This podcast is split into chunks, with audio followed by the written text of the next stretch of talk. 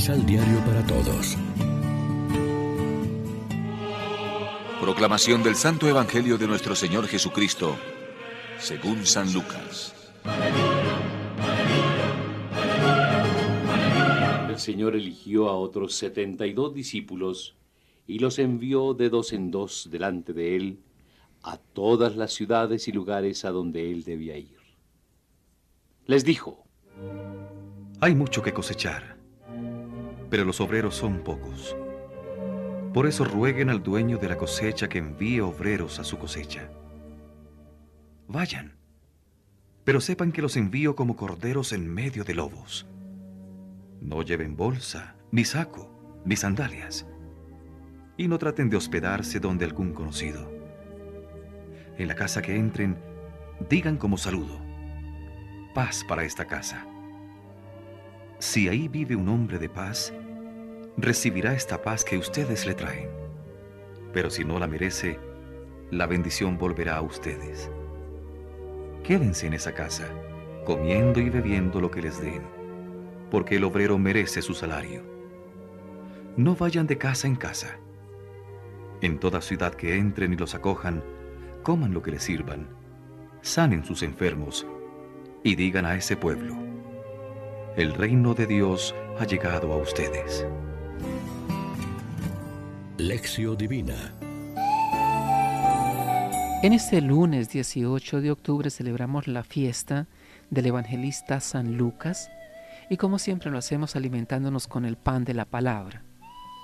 Jesús envía a 72 discípulos de dos en dos a los pueblos y aldeas a misionar, a prepararle los caminos. La mies es mucha, los obreros pocos. Jesús se hace ayudar. Le recomienda ante todo que recen a Dios para que el reino se difunda. Les advierte que van a ir como corderos en medio de lobos y en algunos lugares no los van a recibir bien. Les recomienda que no lleven demasiado equipaje para el viaje. Les estorbaría. Más bien, deben ir con una pobreza evangélica. Lo importante es que se sientan en su interior la urgencia de anunciar la buena noticia a los demás y proclamen por todas partes la llegada del reino de Dios, es decir, la salvación de Cristo Jesús. La palabra de Jesús nos interpela. Pónganse en camino, curen a los enfermos y digan, está cerca el reino de Dios. Todos podemos ser misioneros y colaboradores de la salvación de Dios, cada uno en su ambiente doméstico y social, por escrito o en los medios de comunicación, en la familia y en la catequesis. Hay páginas del Evangelio y rasgos del mensaje de Jesús que solo nos transmite Lucas. La anunciación a la Virgen, el nacimiento de Jesús, las parábolas del Hijo Pródigo y del rico Epulón y del buen samaritano. La oración colecta resume algunas de las características de Lucas. Elegiste a San Lucas para que nos revelara con su predicación y sus escritos. En efecto, los libros de Lucas han sido el mejor medio de evangelización. Luego, nos revelara tu amor a los pobres. Lucas nos describe sobre todo el amor de Jesús a los débiles, a los despreciados por la sociedad de su tiempo. Luego dice también, concede a cuantos se glorían en Cristo vivir con un mismo corazón y un mismo espíritu. Al retratar a la primera comunidad en el libro de los Hechos, Lucas destaca su vida fraterna y su unión. Finalmente, atraer a todos los hombres a la salvación. Otra característica de los escritos de Lucas es la universalidad de la salvación que ofrece Jesús por encima de todo particularismo judío. Reflexionemos. En nuestros procesos pastorales acompañamos a cada uno según su ritmo y capacidad.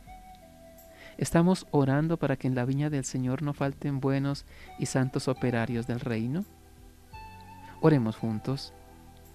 Señor Jesús, quiero ser obrero de tu viña para llevar el mensaje de esperanza y de amor a los que no te conocen.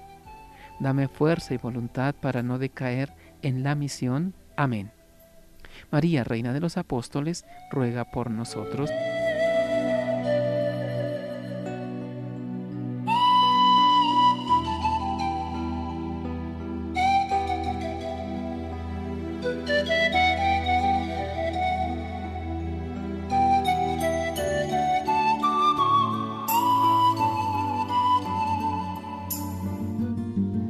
Complementa los ocho pasos de la Alexio Divina adquiriendo el emisal Pan de la Palabra en Librería San Pablo o distribuidores. Más información www.sanpablo.co Pan de la Palabra. Vive la reflexión.